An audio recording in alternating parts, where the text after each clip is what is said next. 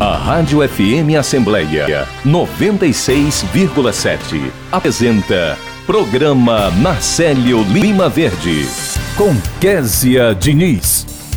E no programa desta terça-feira, dia 22 de agosto de 2023, a gente conversa com a psicóloga Milena Coelho, que fala sobre a saúde mental no trabalho. No quadro Direitos da Terceira Idade, a gente recebe o orientador da Célula de Aposentadoria da Assembleia Legislativa do Ceará, o Dr. Denilson Oliveira, que explica sobre o que o trabalhador aposentado pode ou não pode fazer depois de se aposentar. O repórter Silvio Augusto acompanha as atividades em destaque na Assembleia Legislativa e hoje tem direitos do consumidor com o advogado do Procon Assembleia, o Dr. Rômulo Augusto, que detalha sobre os direitos dos consumidores em caso de chamadas de telemarketing. A gente conversa também com a historiadora e coordenadora do projeto Patrimônio para Todos, Hanna Maria, que detalha as oficinas que o projeto está promovendo aqui em Fortaleza. Já o repórter Cláudio Teran antecipa tudo o que está por vir na sessão plenária de logo mais. Olá, eu sou Kézia Diniz e o programa Narcélio Lima Verde da sua Rádio FM Assembleia 96,7 já está no ar. Você pode acompanhar o nosso programa por meio do aplicativo Rádio FM Assembleia, que está disponível para os celulares Android. Já para quem tem iPhone, é possível conferir o nosso programa pelo aplicativo Rádiosnet. E para participar do nosso programa com alguma sugestão, é só mandar mensagem para o nosso WhatsApp. Nosso número é 859-8201-4848 e eu agradeço a você desde já pela companhia. Entrevista. Uma pesquisa realizada aqui no Brasil mostra que a saúde mental é uma das principais causas de afastamento no trabalho, a chamada Síndrome de Burnout. E para explicar melhor esse assunto, a gente vai conversar com a psicóloga Milena Coelho, que já está na linha, a quem eu agradeço pela participação. Milena, seja muito bem-vinda ao nosso programa. Bom dia. Bom dia, Kézia. Muito obrigada pelo convite. É uma honra contar comigo. A gente que agradece a sua participação, Milena. Vamos começar falando é, sobre essa síndrome que a gente tem ouvido cada vez mais, mas ainda tem muita gente que não sabe do que se trata. Conta pra gente o que é a síndrome de Burnout. É Burnout ou é Burnet? É burnout, né? Burnout. A síndrome de burnout, ela se caracteriza por uma estafa mental acentuada, né, em que a pessoa ela não tem mais condições de elaborar suas atividades de vida diária instrumentais, que são aquelas que incluem as atividades laborais. Então, eu não consigo sequer passar perto do trabalho, por exemplo, eu não consigo elaborar uma rotina, né? Tudo que lembra o trabalho já me dá um nível de ansiedade muito além daquele que é o nível ótimo, né? O nível esperado.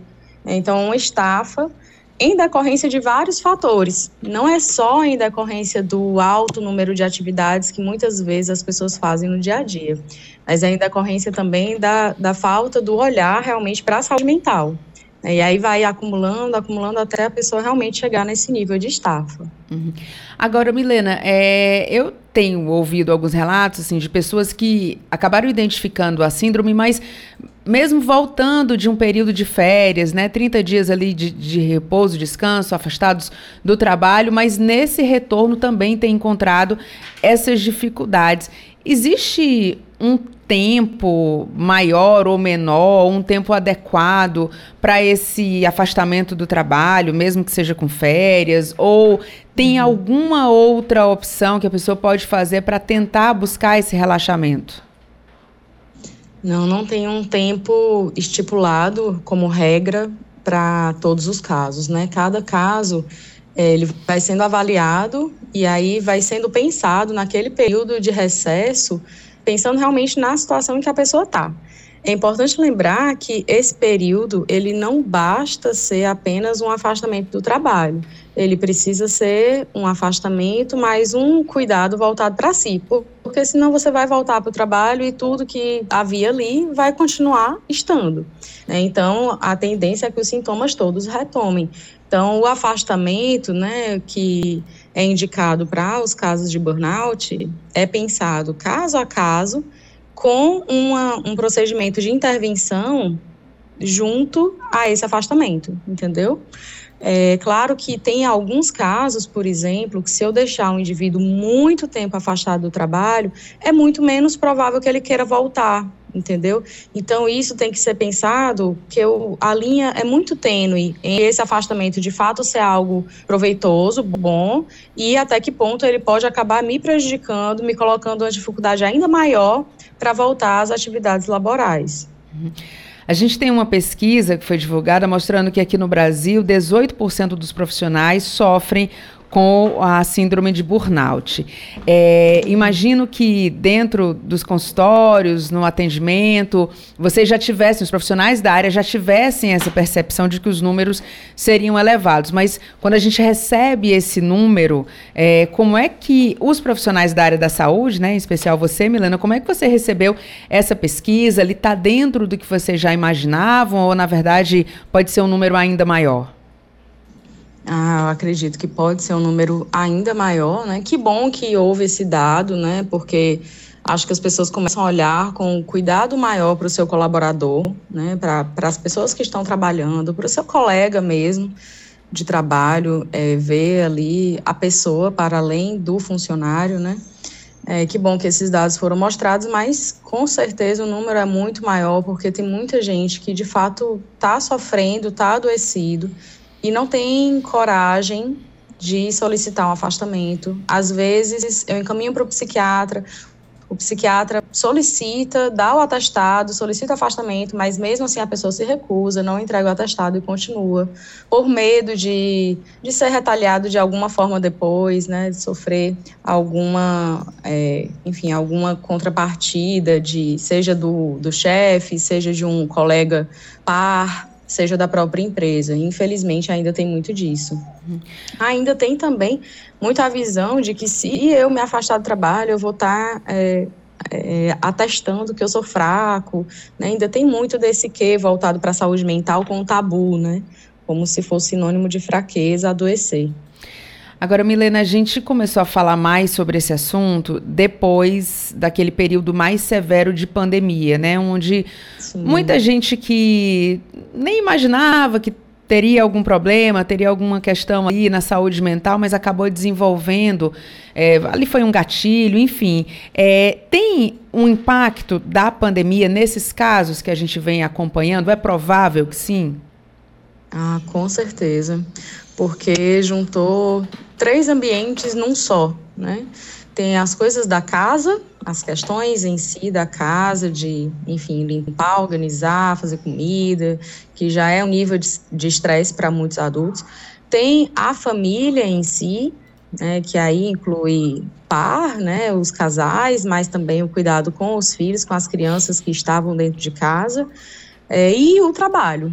Então foram três contextos que, via de regra, muitas vezes é, a gente consegue desafogar em algum, saindo para algum lugar, fazendo outra coisa, que ficaram os três num canto só, né? Então, a pessoa não tinha muito o que fazer quando estivesse se sentindo sobrecarregado com o trabalho, por exemplo, se o relacionamento estivesse ruim, se a questão com a casa estivesse ruim, se o filho estivesse também ali no nível de estresse muito maior, né? Então ficou uma sobrecarga muito mais evidente. A gente está conversando com a Milena Coelho, que é psicóloga, e está falando para a gente um pouco sobre a síndrome de burnout. É, Milena, o que fazer, né? Estou percebendo que tenho esses sintomas, enfim, li um pouco sobre o assunto, dei aquela pesquisada na internet, que é a primeira coisa que a gente faz. Mas aí, uhum. o que fazer quando a gente identifica que pode ter algum desses sintomas?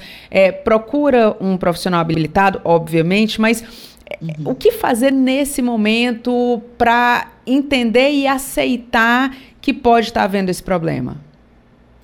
É, como você falou, primeiro, né, indiscutivelmente procurar um profissional de saúde habilitado para cuidar dessa questão da saúde mental.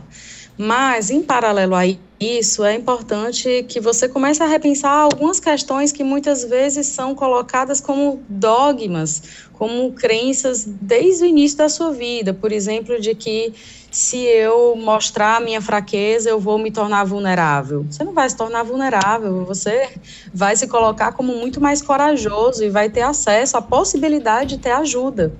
Né? Então, e, e, mostrar ajuda, receber ajuda, também é um ato muito nobre, não é um ato que vai invalidar você.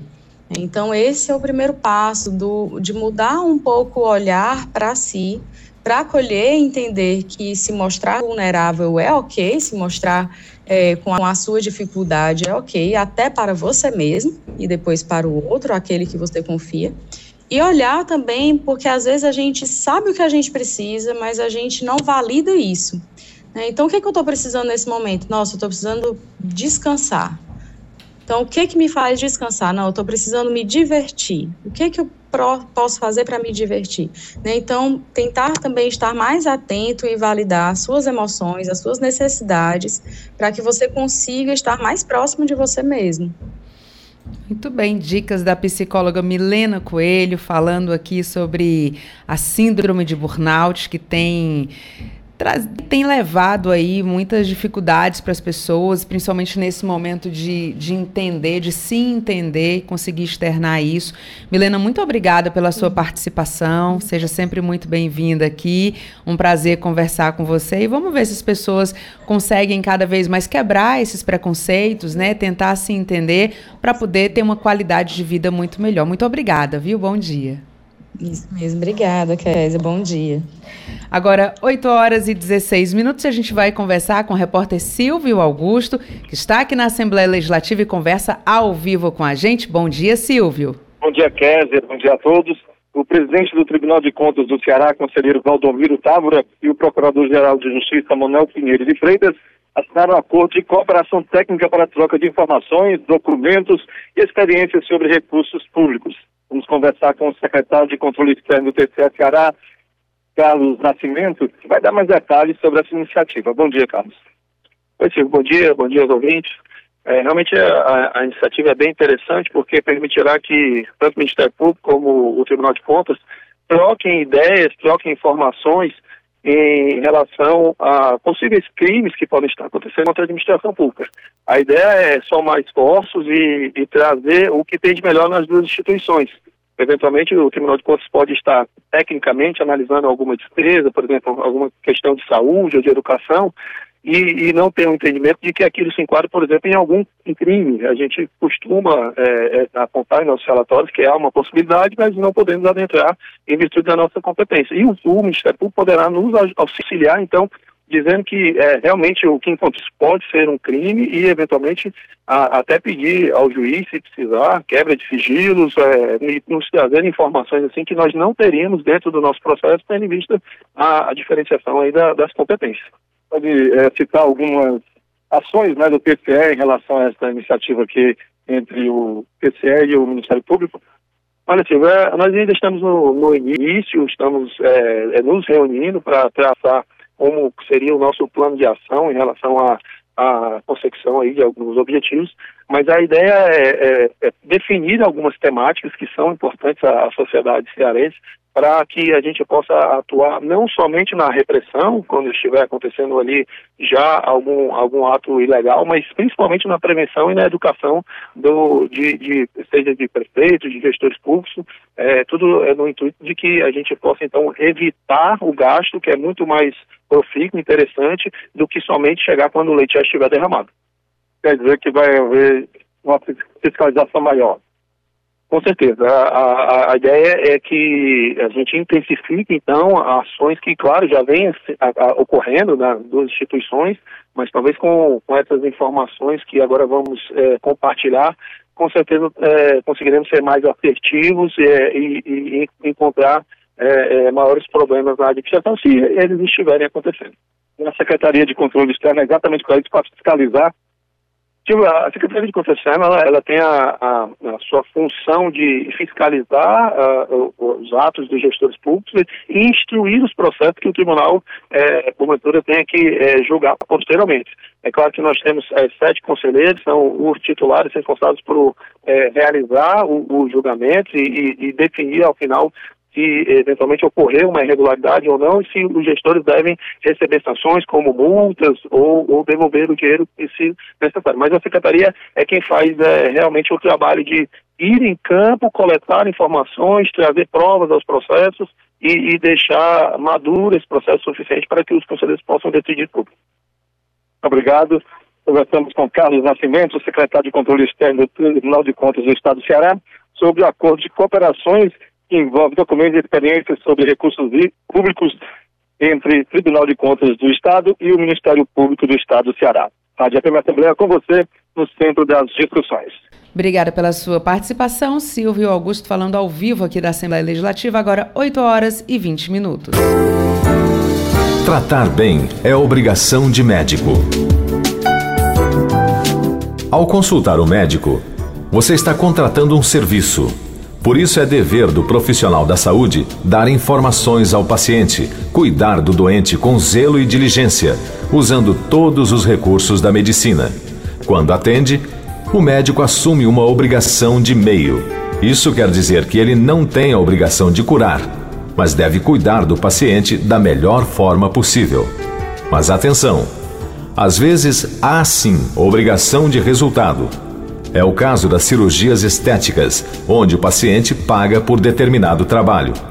Nas duas situações, o médico responde civilmente por qualquer problema que ocorrer com o paciente. Isso acontece, por exemplo, quando o médico chamar pessoa não habilitada para auxiliar, quando receitar substâncias tóxicas ou entorpecentes a dependentes ou ainda quando agir de forma negligente ou imprudente no exercício da profissão. Ministério da Saúde. Apoio Rádio FM Assembleia 96,7. Direitos na terceira idade. E no quadro de hoje, hoje, o advogado, atuário e orientador da célula de aposentadoria da Alessio, Dr. Denilson Oliveira, fala sobre o que o trabalhador aposentado pode ou não fazer depois de se aposentar. Bom dia, doutor Denilson, seja muito bem-vindo ao nosso programa. Bom dia, Késia. Bom dia a toda a equipe do programa. Bom dia especial a todos os ouvintes e aqueles que nos acompanham pelas redes sociais. Doutor Denilson, o que pode e o que não pode fazer depois de se aposentar? Pode descansar, isso aí a gente sabe.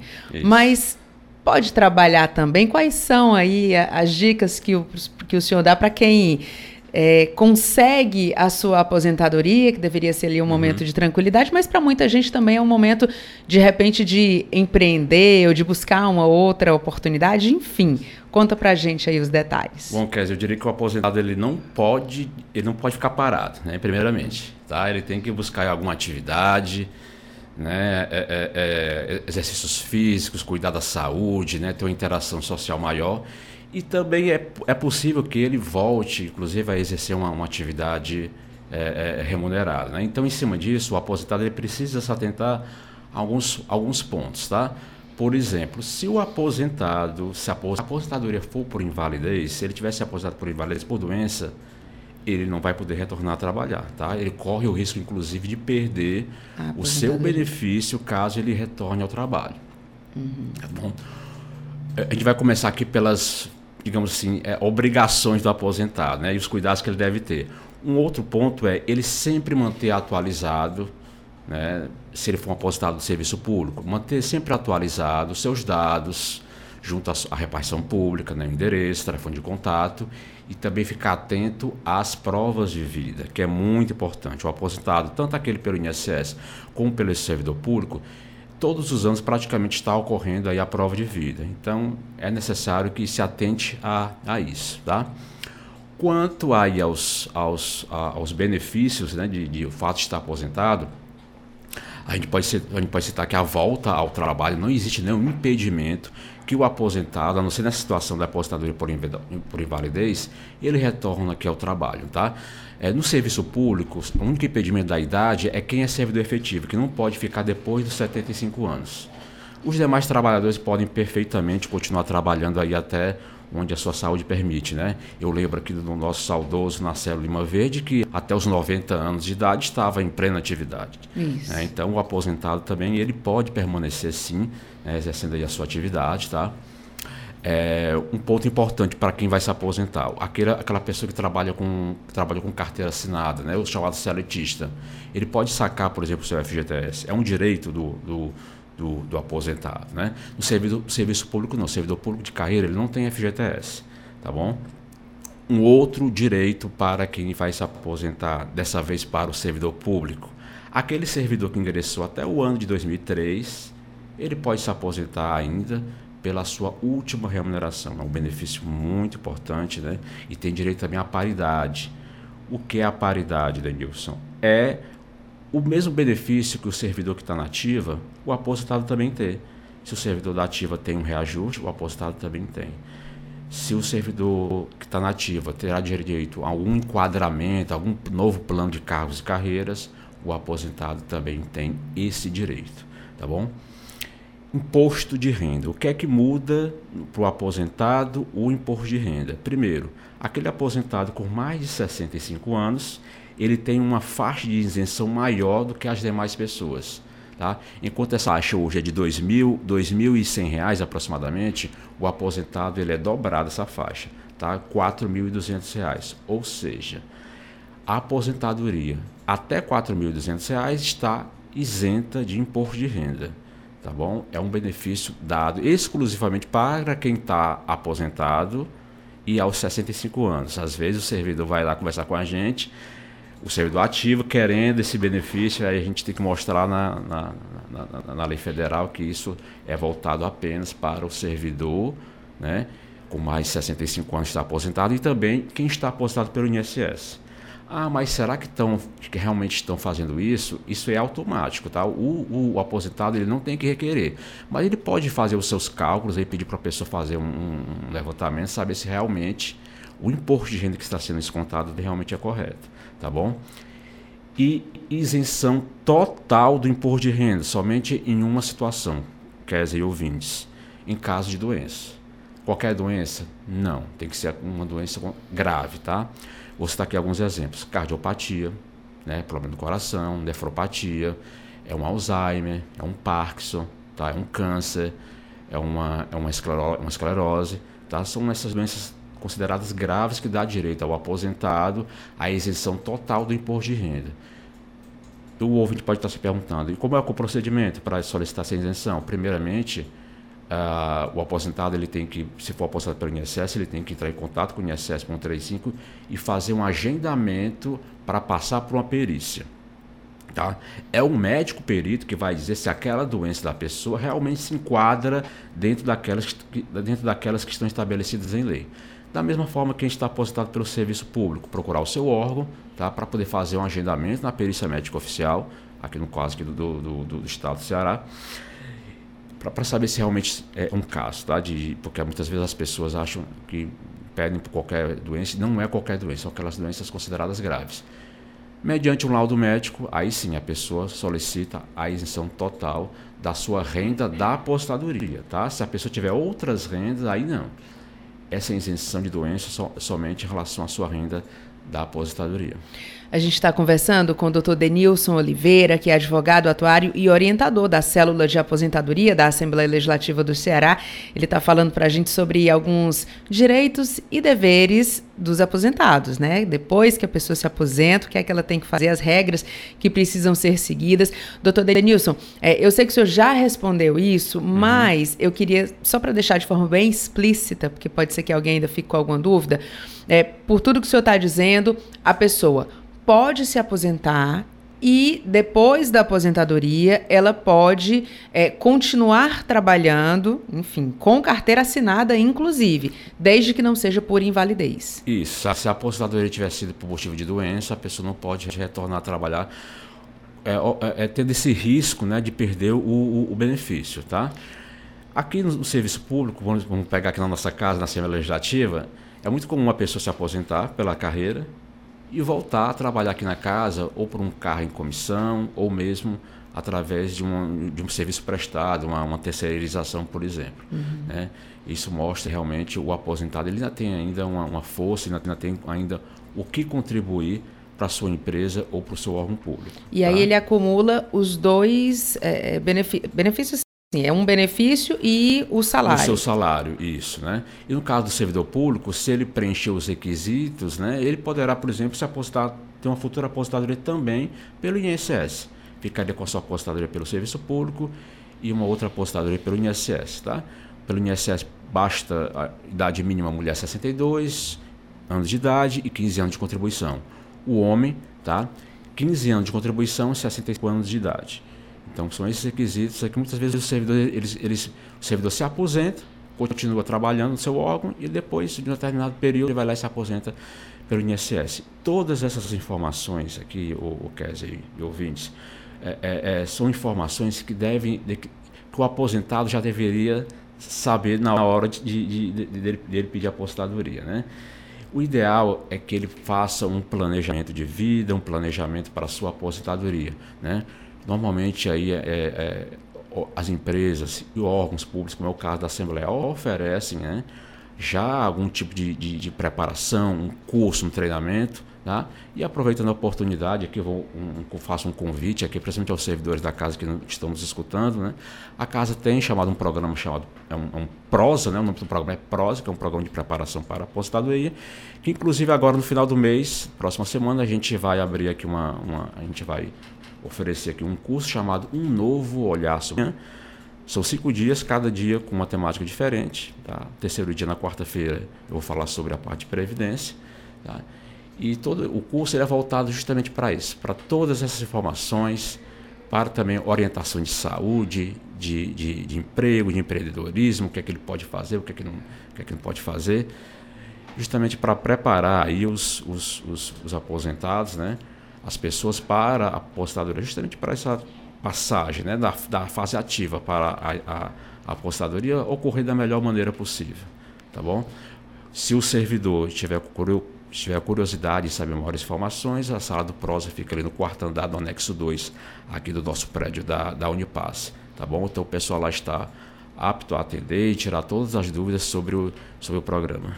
E se você que está acompanhando o nosso programa tiver também alguma outra dúvida, não necessariamente sobre esse assunto que o doutor Denilson está tratando aqui, mas se tiver qualquer dúvida, você pode mandar mensagem para o nosso WhatsApp. Nosso número é 859-8201-4848 e o doutor Denilson vai tirar essa dúvida aqui no quadro Direitos na Terceira Idade. Ele participa do nosso programa frequentemente. Doutor Denilson, tem mais algo a destacar sobre esse assunto? apenas realmente a necessidade da gente buscar conhecimento, né?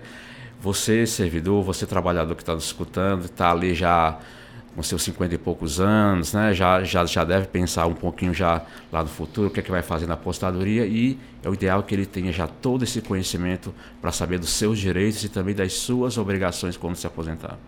Muito bem. E você que está acompanhando o nosso programa, quer compartilhar essa informação com outras pessoas?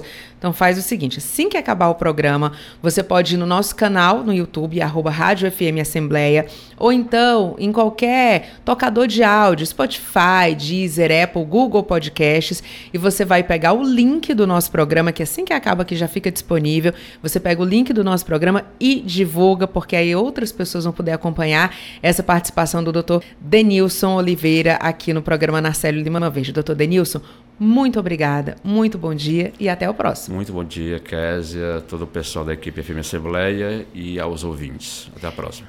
Agora, 8 horas e 33 minutos. Direito dos Idosos. A Constituição Federal do Brasil estabelece que a família, a sociedade e o Estado têm o dever de amparar as pessoas idosas. São garantidas a participação do idoso na comunidade, a defesa de sua dignidade e bem-estar e o direito à vida. O Estado deve assegurar também ao idoso o acesso aos bens culturais, a participação e a integração na comunidade, bem como liberdade e autonomia. Já a família deve amparar os pais na velhice, carência ou enfermidade. O idoso também tem garantidos todos os direitos constitucionais conferidos a qualquer outro cidadão. Além disso, tem direito ao transporte coletivo urbano gratuito, atendimento preferencial nos órgãos públicos e privados prestadores de serviços. No caso de repartições públicas e empresas concessionárias desses serviços, o atendimento deve ser feito de forma individualizada para assegurar o tratamento diferenciado e imediato e ainda dar prioridade no andamento de processos judiciais onde o idoso figure como parte ou interessado.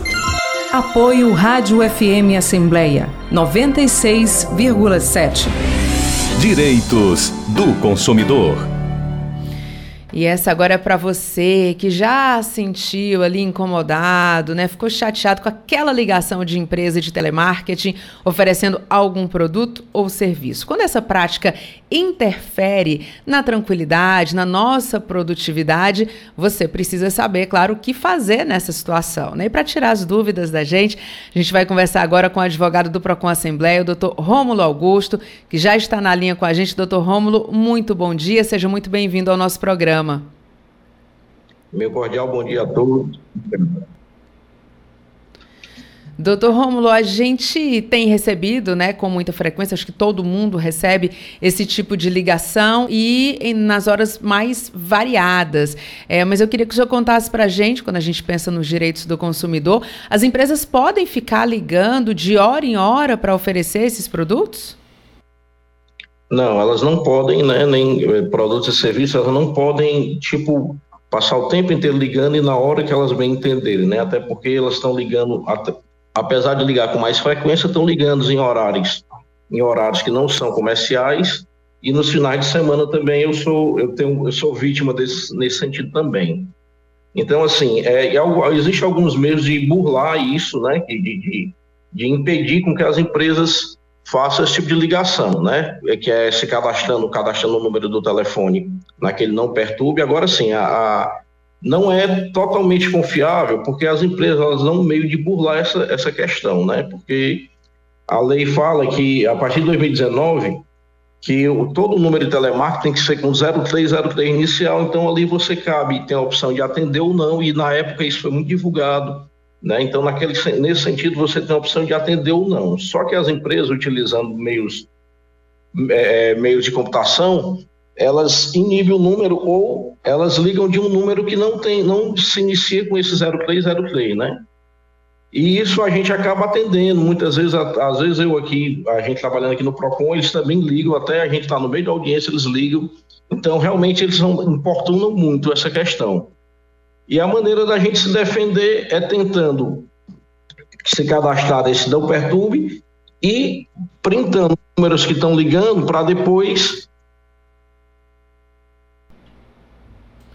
uma reclamação, né, para ver se a, a, gente notifica sentido de, de, conciliar e as empresas pararem de perturbar aquele consumidor, né? E a, a, o excesso dessas ligações também são muito muito grandes, porque eles ligam vezes você não atende, eles ficam insistindo na mesma ligação. Quando você vai olhar, é uma empresa tipo é, é, querendo trocar o teu, o teu plano telefônico, então oferecendo um cartão de crédito. É uma empresa assim que realmente que naquele momento a maioria dos consumidores realmente não necessitam.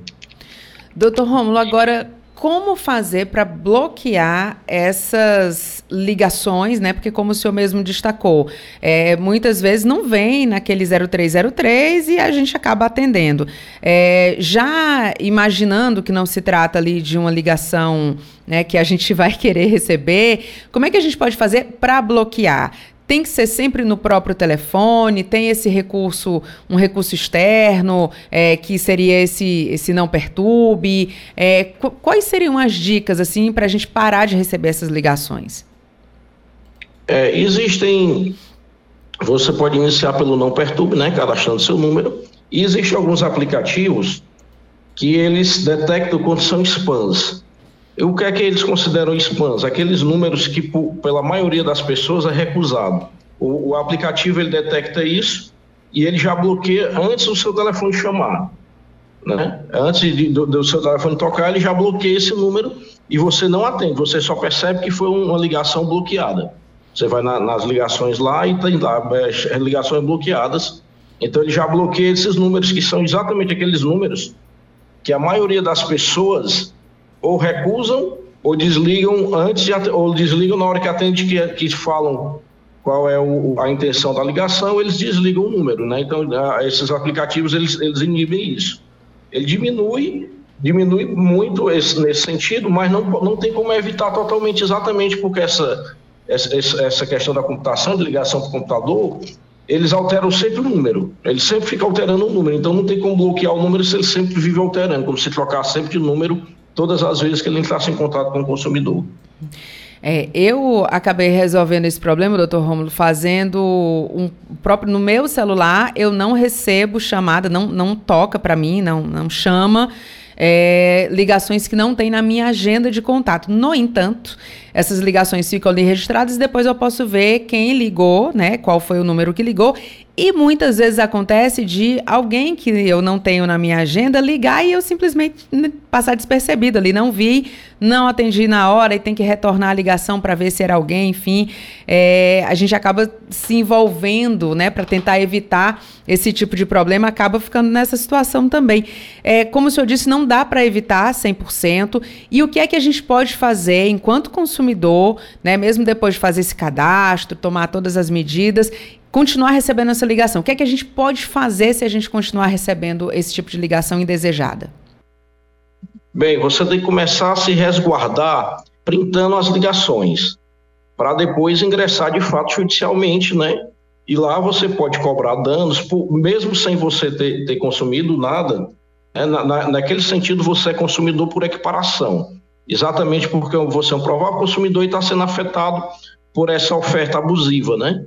essa oferta abusiva que, né, é, é, como, como, nós já falamos antes, não tem limite de horário nem data, né? Qualquer horário, qualquer data, normalmente eles insistem na ligação, normalmente são quatro, cinco, até mais ligações uma atrás da outra, e que você fica inibido. Essa, essa opção que você fez no seu celular é uma boa opção. Entretanto, a gente sai penalizado, né? Quem trabalha com, com, com, vendas, quem trabalha profissional liberal, ele sai penalizado porque são pessoas que, que têm que receber telefone de novos clientes, de novos fornecedores, e nesse sentido ele sai penalizado porque esses números também são bloqueados, né? Então, querendo ou não, o consumidor sempre é vítima nesse sentido, mesmo querendo, querendo é, é, é se proteger, ele passa a ser uma vítima porque ele deixa de efetuar novos negócios quando surge um cliente novo, por exemplo. Doutor Romulo, e o caminho mais indicado é fazer esse print, é, ter ali um número suficiente né, ali para é, gerar essa reclamação, não vai ser só uma ligação que vai gerar isso, mas é, essa insistência e aí procurar os órgãos de defesa do consumidor com esse material já.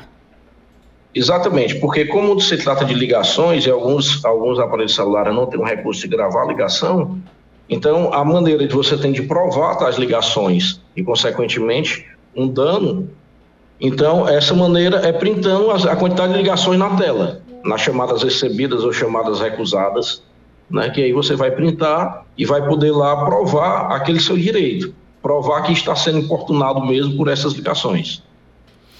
Doutor Romulo, quem está acompanhando aqui o nosso programa, a gente está conversando com o doutor Romulo Augusto, que é advogado do PROCON Assembleia. Quem está acompanhando aqui o nosso programa e quer levar algum tipo de demanda para o PROCON aqui da Assembleia Legislativa, qual é o caminho que ele deve seguir? Bom, o PROCON Assembleia, ele funciona das 8 ao meio-dia e das 13 às 17 horas. É, inicialmente, ele deve agendar mas na maioria das vezes nós estamos atendendo sem agendamento mesmo. Mas ele deve agendar e comparecer aqui com a documentação, ou então abrir, a mandar a documentação por e-mail, que aí será, será aberto uma, uma carta, né? Que é onde a empresa é notificada, a empresa é notificada e ali ela tem 10 dias para entrar em contrato com o consumidor, ou caso contrário, ele, se o consumidor não ficar satisfeito ou sua empresa não responder nesse, nesse período, ele vem aqui dar prosseguimento para abrir de fato a reclamação. Tá ótimo, doutor Rômulo. Muito obrigada, viu, pelas suas informações. O senhor é sempre muito bem-vindo aqui no nosso programa. Muito bom dia.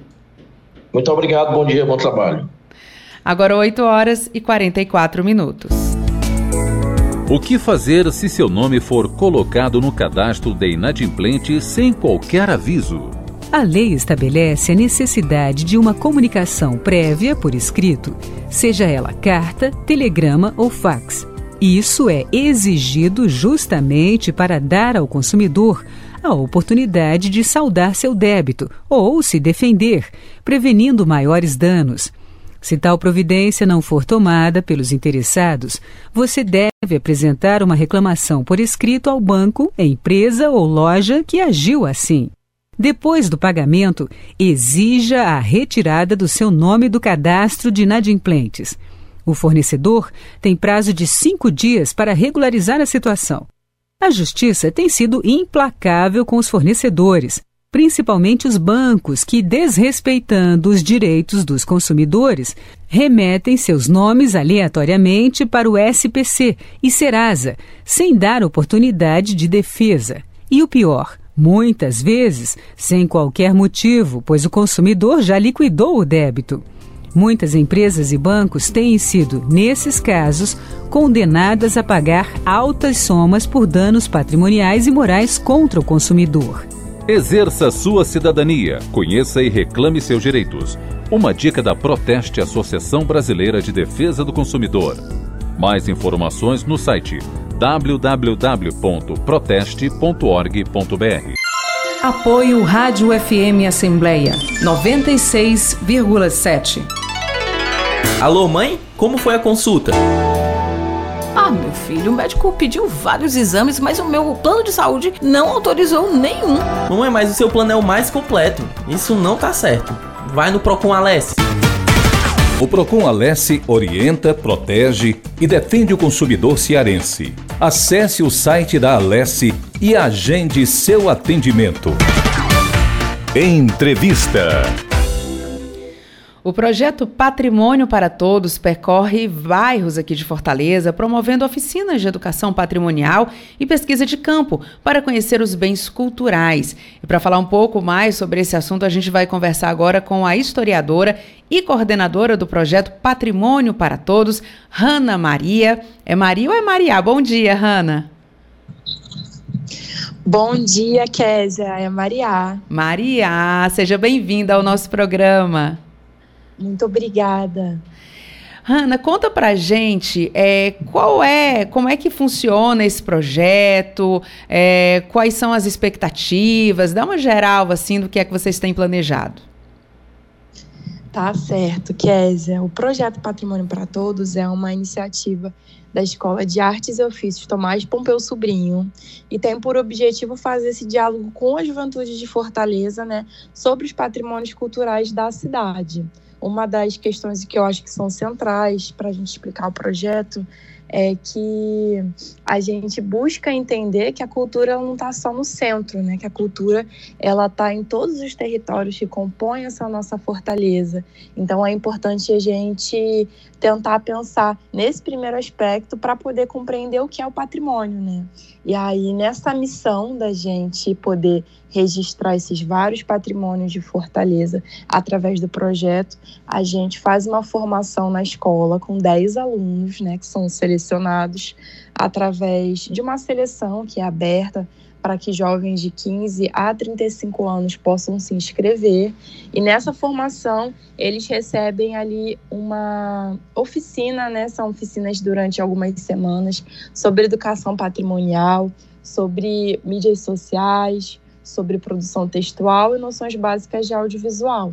Então, passado esse momento ali de três a quatro semanas de formação, eles se capacitam e se tornam multiplicadores desse conhecimento, se dividindo em duplas e cada dupla vai para um território diferente. Esse ano a gente está trabalhando com cinco bairros, Canindezinho, Conjunto Ceará, Serrinha, o Poço da Draga e o Mucuripe. E quando esses jovens eles chegam, eles chegam nos bairros, eles ofertam essas oficinas de educação patrimonial para os moradores do território, fazendo com que haja essa sensibilização sobre o que é cultura, o que é patrimônio, para que os próprios moradores possam reconhecer quais são as suas referências culturais, quais são os seus patrimônios.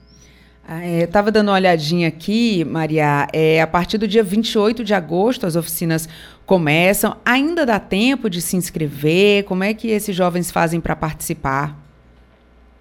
Dá tempo sim, a gente está começando na semana que vem a oficina no Canindazinho, que vai ser no Centro de Defesa à Vida Ebert de Souza. E a gente tem as informações no site da escola com os formulários de inscrição, mas também lá na publicação a gente tem o contato dos articuladores locais, que é um representante de cada bairro que está responsável pelos formulários. Então, quem não quiser fazer de forma virtual, pode procurar essa liderança para fazer a sua inscrição de forma física, né? Trocando uma ideia, buscando entender mais sobre o que é o projeto e aí garantindo que vai estar lá com a gente naquela semana através do formulário. E aí cada bairro tem o seu calendário, né? Você começou com o Canidezinho, 28 de agosto até 1 de setembro. Aí na sequência a gente tem o Mucuripe, de, de 11 a 15 de setembro. Poço da Draga, 25 a 29 de setembro, e entra aí pelo mês de outubro, é, levando essa formação para Serrinha e para o Conjunto Ceará, ou seja, passo a passo. E imagino que esses jovens também vão multiplicando essa informação e a gente, a cada nova é, rodada né, dessas formações, a gente vai ter um crescimento, né, né, Hanna? Sim, essa é a nossa expectativa. A gente recebe ali a turma com cerca de 20 alunos e para a gente é uma felicidade a gente poder as oficinas no sentido lançar uma semente, certo? A gente entende que esse período de uma semana, que é o tempo de duração da oficina, de segunda a sexta-feira, em que os três primeiros dias a gente faz uma sensibilização, uma troca de ideia, e nos dois últimos dias a gente vai a campo. Então, a gente mapeia esses patrimônios que são localizados pelos próprios moradores. Então, a gente vai fazer entrevista com os moradores, a gente vai tirar foto dos patrimônios, seja esses patrimônios, pessoas, lugares, histórias, lendas, histórias de luta. Então, a gente compreende que esse período de uma semana por vezes é muito curto, né? Não dá para a gente dar conta de todos os patrimônios que existem. Mas nessa perspectiva, a gente pensa muito na continuidade, né? Depois que a gente está no território, o movimento continua, o fluxo continua. Tanto que uma das experiências super interessantes que a gente teve no ano passado no Janguru Sul, em que a gente aplicou a oficina nas, na cozinha solidária, é que a liderança que nos recebeu, que é o Sérgio Farias, ele tem vislumbrado a possibilidade de, a partir desse mapa com as referências culturais do residencial José Euclides, fazer um turismo de base comunitário, né? pensando como as pessoas elas podem visitar e conhecer esses patrimônios. Muito bacana esse projeto, Rana. Imagino a alegria que é fazer parte desse momento, dessa descoberta, conhecer um pouco mais a nossa cidade, conhecendo, a gente vai pertencendo né, a ela é, e se envolvendo. Então, muito bacana esse trabalho desenvolvido. Queria que você deixasse o convite para quem quiser participar, ressalta aí os caminhos que as pessoas podem fazer. Você já falou aqui que pode ser presencial, pode ser virtual, mas eu queria que você deixasse esse convite final para quem está nos acompanhando para que participe também. Pois então, se você é morador do Canindezinho, da Serrinha, do Mucuripe, Poço da Draga ou Conjunto Ceará, fique ligado nas redes sociais da Escola de Artes e Ofícios Tomás Pompeu Sobrinho e no Instagram do projeto Patrimônio para Todos, que lá irão sair as fichas de inscrição para que você tenha acesso. E se você for um jovem de 15 a 35 anos, participe, venha conversar com a gente sobre a história do seu bairro, sobre as suas referências culturais e aquilo que é tão essencial para que nós sejamos nós, a sua identidade, a sua memória, o seu patrimônio. Então a gente espera você para participar das oficinas no seu bairro. Um abraço. Valeu, Hanna. Muito obrigada pela sua participação. Muito bom dia para você. Agora, 8 horas e 53 minutos, e a gente vai conversar direto com Silvio Augusto, que está ao vivo aqui na Assembleia Legislativa e volta a conversar com a gente. É com você, Silvio. Kézia, é, o programa o Parlamento e Sua História retornou né, com suas atividades para o segundo semestre de 2023. Estamos aqui com o historiador Carlos Pontes é que vai falar dessa iniciativa da Assembleia Legislativa, tão importante, onde recebe alunos né, das escolas públicas do estado do Ceará, também de escolas particulares aqui, para conhecer o parlamento cearense. Bom dia, Carlos. Bom dia, Silvio. Bom dia, Kézia. Bom dia, ouvintes da Rádio da Assembleia. Como você bem citou, a, o Memorial Ponte Neto retornou às atividades com as escolas. Terças, quartas e quintas, manhã e tarde, estamos recebendo novamente os alunos das escolas públicas e particulares que já agendaram a visitação guiada pelo projeto do Parlamento Sua História. Hoje estaremos recebendo, já deve estar perto de chegar, a Escola de Ensino Fundamental e Médio Jesus Maria José, lá do Bezerra, e já tem toda a grade de programação até metade de outubro já está fechado. Então, as escolas que tiverem interesse de fazer a visitação guiada aqui na Assembleia, é bom ligar para a nossa equipe para poder fazer o agendamento. Ô Carlos, é, o que, que vocês mostram para os alunos, o que, que vocês é, é, aqui para os alunos que vêm visitar a Assembleia Legislativa? Olha, Silvio, o, a Assembleia Legislativa disponibiliza, além do ônibus, lanche para os alunos, e chegando aqui na Assembleia, nós fazemos a visitação guiada, começando pela biblioteca de é, César Carlos. A gente apresenta o plenário da 13 de maio para os alunos, para eles conhecerem, e aí faz a visitação guiada propriamente dita, é onde é, a gente vai mostrar toda a historiografia do Poder Legislativo de 1829 até os dias atuais. E o Memorial Deputado Pontes Neto? Então, exatamente, é o, a visitação propriamente dita, que é onde tem todo o nosso acervo documental, que os alunos vão ter acesso a documentos, livros de atas, temos quatro maquetes interativas, dois livros digitais, tudo isso à disposição para os alunos poderem conhecer um pouco da nossa história. E um parlamentar sempre né, é, participa fazendo uma palestra para os alunos. Ah, com certeza. Geralmente, um ou dois parlamentares vêm falar com os alunos, mostrar para os alunos desmistificar essa questão do parlamentar, ver que ele é tão acessível à população como qualquer outra pessoa. Não é porque ele tem um mandato que ele é um ser inacessível. Não, chegando aqui na Assembleia, os deputados fazem questão de vir conversar com os alunos, mostrar qual é o trabalho de um parlamentar aqui na casa e tornar mais acessível. E, a, e o Memorial Deputado Pontes Neto também está com o novo gestor, o doutor Paulo Roberto Nunes. Isso, já desde quarta-feira da semana passada, já fomos apresentados nosso novo coordenador, doutor Paulo Roberto. Então, de novo, chegou aí cheio de, de novidades, quer implementar, quer fazer acontecer, e vamos esperar para ver se der certo, né? Porque o que vem para agregar é bom. Então, estamos aí ansiosos para ver o, o que é que vai dar, mas temos confiança em que veio para somar. Então, o que vem para somar é sempre muito bem-vindo. Quem quiser visitar o Memorial da Ponte Neto, Bom, de segunda a sexta, de 8 da manhã às 5 da tarde. Visita guiada pelas escolas, dias de terça, quarta e quinta, somente por agendamento. Muito obrigado. E conversamos com o historiador do Memorial da Ponte Neto, Carlos Fontes, falando né, sobre a visita dos alunos das escolas públicas e privadas do Estado do Ceará, por meio do programa Parlamento Sua História, à Assembleia Legislativa do Estado. Rádio FM Assembleia com você no centro das discussões. Obrigada pela sua participação e fica a dica para você que está acompanhando o nosso programa visitar o memorial, porque é realmente uma visita muito legal. Tenho certeza que você vai adorar e vai ser muito bem recebido aqui, certamente, pelos servidores da casa. Agora, 8 horas e 57 minutos. Aliança pela Igualdade Brasil. Desigualdade social. Será que só aquele que sofre com ela é que sabe o que ela significa? A desigualdade social é a distância que existe entre pobres e ricos, proprietários e sem teto e sem terras, intelectuais e analfabetos, negros e brancos, homens e mulheres. A desigualdade social do Brasil, um país de mais de 190 milhões de habitantes, está marcada por percentuais alarmantes entre os que possuem riquezas e aqueles que são totalmente desprovidos dela.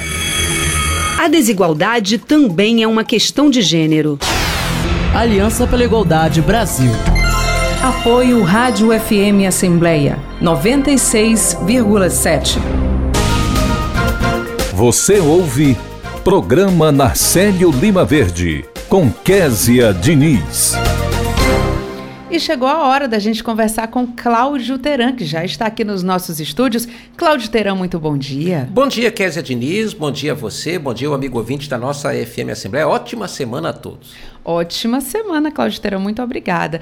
Conta pra gente o que é que vai ter de destaque na sessão plenária de logo mais. Quer dizer, nós teremos uma sessão bastante movimentada, com um expediente bem volumoso nesta manhã, e entre os projetos de lei que serão apresentados para a população através do plenário 13 de maio, nós temos um aqui de autoria do deputado Dias Diniz, que é o de número 861-2023, que proíbe a exigência de carência pelas operadoras de planos de saúde aos consumidores com transtorno de espectro autista. Tem outro projeto do deputado de Assis, que é o 860-2023, que proíbe a contratação de médico generalista ou residente médico como médico especialista em unidades de saúde e hospitais públicos no âmbito do Estado.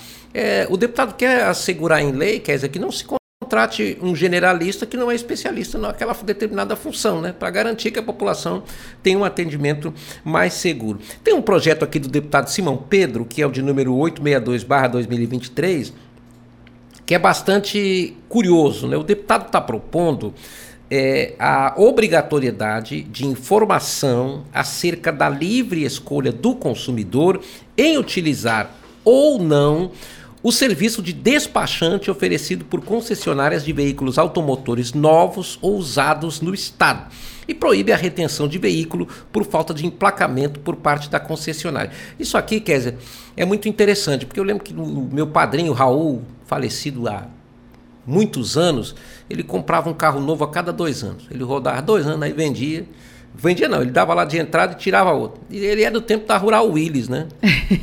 Então, naquele tempo, você ia lá, ele pegava uma Rural Willis zero quilômetro e colocava um papel no vidro da caminhonete que era a placa provisória. Ou seja, o carro podia andar sem placa Sim. enquanto ele ia no despachante e tudo mais. Com o passar do tempo, as concessionárias criaram uma comodidade para o cliente. Você vai lá comprar seu carro novo, sua espaçonave, né? E você é, sai com o carro emplacado. Por quê? Porque você fecha o negócio e tal. Oh, daqui a três dias você vem buscar o carro que nós vamos emplacar. Então a concessionária pega o carro, leva lá no, no, no, no Detran, o carro é emplacado. Você se livra desse contratempo que o meu padrinho lá atrás passava. Né?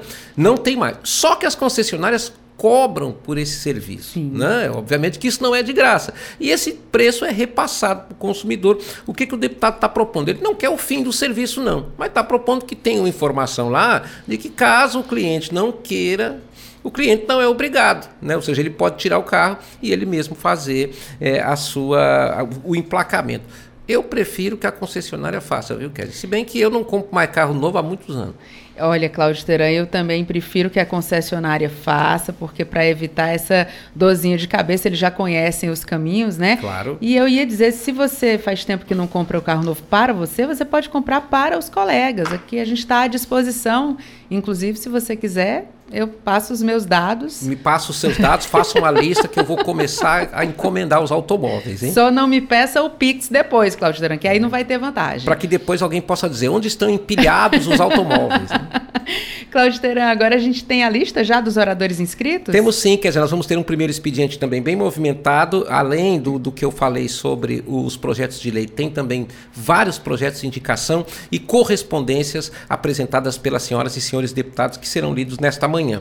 Nos oradores, o deputado Niso Costa vai ocupar, estava com o primeiro tempo, mas o deputado Messias Dias já pediu e o deputado vai falar. Messias Dias representou a Assembleia Legislativa com outros parlamentares na Marcha das Margaridas, que aconteceu semana passada, e esse é um dos temas que o deputado vai tratar. O deputado Renato Roseno ocupa o segundo tempo. O terceiro tempo é do deputado Firmo Camurça. O quarto tempo era do deputado Lucinildo Frota, que cedeu ao líder do governo, o deputado Romeu Aldigueri, que vai fazer vários comunicados aí ao plenário. No quinto tempo, nós teremos o de Diniz. O deputado de vai falar. Ele também participou em Brasília da Marcha das Margaridas. E o sexto orador inscrito no primeiro expediente, Kézia Diniz, é o deputado estadual Sérgio Aguiar, da bancada do PDT. Muito obrigada, Cláudio Terância. Volta amanhã, né? Estaremos de volta com você. Um bom dia. Bom dia, e assim nós chegamos ao final do programa na Célio Lima Verde de hoje.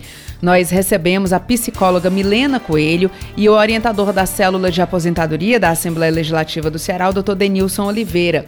Nós conversamos também com o advogado do PROCON Assembleia, o doutor Rômulo Augusto, e com a historiadora e coordenadora do projeto Patrimônio para Todos, Hanna Mariá. O repórter Silvio Augusto acompanhou os principais acontecimentos na Assembleia e o repórter Cláudio Teran antecipou as ações da agenda da casa. Além de mim, Kézia Diniz, a equipe do programa Narcélio Lima Verde reúne na coordenação Laiana Vasconcelos, repórteres Silvio Augusto e Cláudio Teran, direção multimídia Rodrigo Lima e Márcio Medeiros, operação multimídia César Moreira, redes sociais Vanessa Cordeiro, a coordenação de programação é de Ronaldo César. E Tarciana Campos é a gerente geral da Rádio FM Assembleia. Para participar do nosso programa enviando algum comentário ou sugestão, anote o número do nosso WhatsApp: 859-8201-4848. Muito obrigada a você que nos escuta pela audiência e o programa Narcélio Lima Verde volta amanhã. Até lá, tchau!